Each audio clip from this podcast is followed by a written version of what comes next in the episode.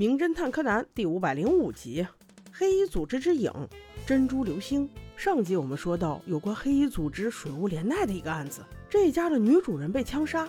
他和他儿子透斯俩人目睹过水无莲奈车祸的瞬间，所以本堂英佑引导着毛利小五郎过来查他家的案子。透斯小朋友讲真话呀，硬要说自己看到了凶手，就是一个穿黑衣服的女人，吓得柯南连连捂住他的嘴，把事情给圆过去了。接下来警方继续调查现场，死者是在卧室被射杀的。这间卧室有个阳台，阳台的门是两扇平开门，上下都有插销拴着，下插销旁的玻璃被打碎了，阳台上还有凶手逃跑时用的钩子，所以这怎么看？都像一起入室盗窃案，但即使是这样，柯南还是看出了猫腻。疑点一就是，假设这真是一起入室盗窃杀人案，那为什么死者的珍珠耳环在桌上还有一个呢？耳环这种东西不是成套的更值钱吗？第二个就是阳台门是双栓，但为什么只有下面的玻璃被打破，上面没有被打破？这第三个疑点就是杀人工具的子弹壳没有被找到。柯南带着这些疑问正在全屋搜索，岂料此时男主人却把保姆叫过去，说他饿了要吃饭。保姆本来说老爷呀，都这时候了，我给你点个外卖算了。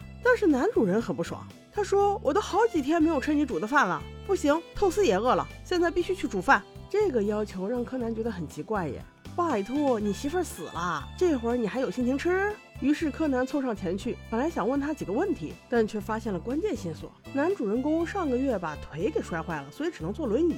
像他这样的人，平时连遥控器都不会使，怎么会在轮椅的轮子上出现了葱花呢？那只有两个可能，一个是他自己转着轮子去了厨房，二一个就是别人推他去的。于是柯南没有问他问题，转而去问了他家保姆小兰。见保姆忙不过来，准备在厨房帮他洗碗。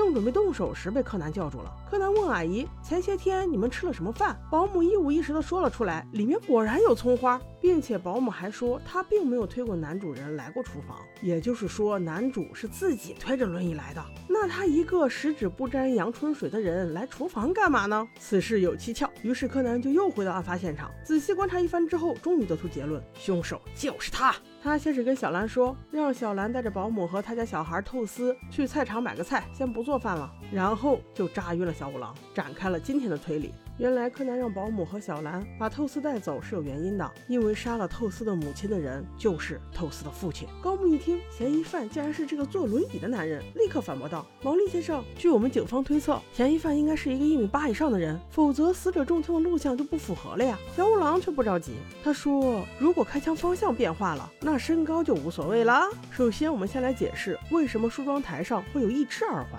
因为死者是开完 party 之后，在家正在卸耳环的时候，被人叫到阳台上去的。但是有什么急事儿是让一个人能卸一半耳环直接跑过去呢？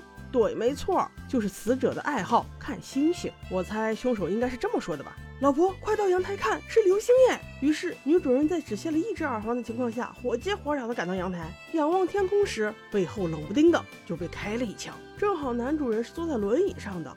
所以自下而上的开枪，就像是一个高大魁梧的男人从上而下的开枪，这就可以解释为什么子弹空壳找不到。那木警官接着又问：“那毛利，你怎么解释被盗走的珍珠项链也找不到了呢？全房经过搜索以后都没有找到珍珠项链的位置啊？”毛利小五郎哈哈一笑说：“哈哈。”这个简单，木木警官，麻烦您看一下昨天是什么日子。警官翻开日历一看，昨天二月三号，原来是日本的一个重要节气。传统人家过这个节气的时候，都要玩一种游戏，叫撒豆子。而他家的小粉油透丝，自然也会在自己的房间玩撒豆子了。据保姆回忆说，小透丝在玩撒豆子的位置，正好就在死者阳台的正下方。也就是说，凶手杀完人后，只需要把珍珠项链的线扯断，然后把珍珠一颗一颗的扔下去就行了。这样珍珠就会和撒的豆子混。在一起，在心绪不宁的保姆来打扫卫生时，根本不会注意到地上的到底是珍珠还是豆子。也就是说，不出意外的情况下，珍珠项链的珍珠现在应该就在吸尘器里。木木警官立刻说：“高木去查。”然后小五郎接着说：“这就跟网上发布的奇怪收集垃圾的工作联系在一起了。这个 offer 肯定就是凶手发的。事后他只需从垃圾中找到珍珠项链，再把它穿起来。”再找人去卖掉。这不但可以销毁证据，还可以制造出小偷偷了他媳妇的项链，然后又拿去卖掉的假象。听到这里的男人心里暗暗叫绝呀！自己精心设计的骗局竟然就这样被拆穿了，他还是不甘心。于是他道：“怎么可能？这一切都是你编的！我一个行动不便的人，怎么会干这种事情？你说话要讲证据的。”小五郎帅帅的一笑，道：“等的就是你这句。那麻烦你解释一下，你车轮上的葱花是哪里来的？”这话直接把凶手给问住了，因为他自己都没有意识到，他去厨房拿洗碗手套，带着开枪杀死自己妻子的时候，竟然能在轮椅上沾上葱花。紧接着，小五郎又说：“警官，麻烦你检测一下洗碗手套里面是不是有男主人的指纹。”听到了这里，凶手实在无力辩解了，只好颓废地说：“唉，透斯的妈妈真的是我杀的。这个女人就是一个无底洞呢。她曾经是名演员，生活奢靡，经常开 party。上一周我竟然发现她把我们住的房子都拿去抵押了，换了钱用。我多年的积累毁于一旦。即使是这样，她还要跟我离婚，嫌我没有钱。既然她不仁，我就不义了。”透斯不配有这样的妈妈。哎，我说大哥，你能赚这么多钱，将来肯定也会再赚回来嘛。像这种人，跟他离了算了，何必为他再伤了自己的一条性命呢？现在最可怜的就是小透丝啦，无父无母的，苦还在后头呢。我们做事情一定要理智，及时止损才是明智的选择。OK，我们下期见。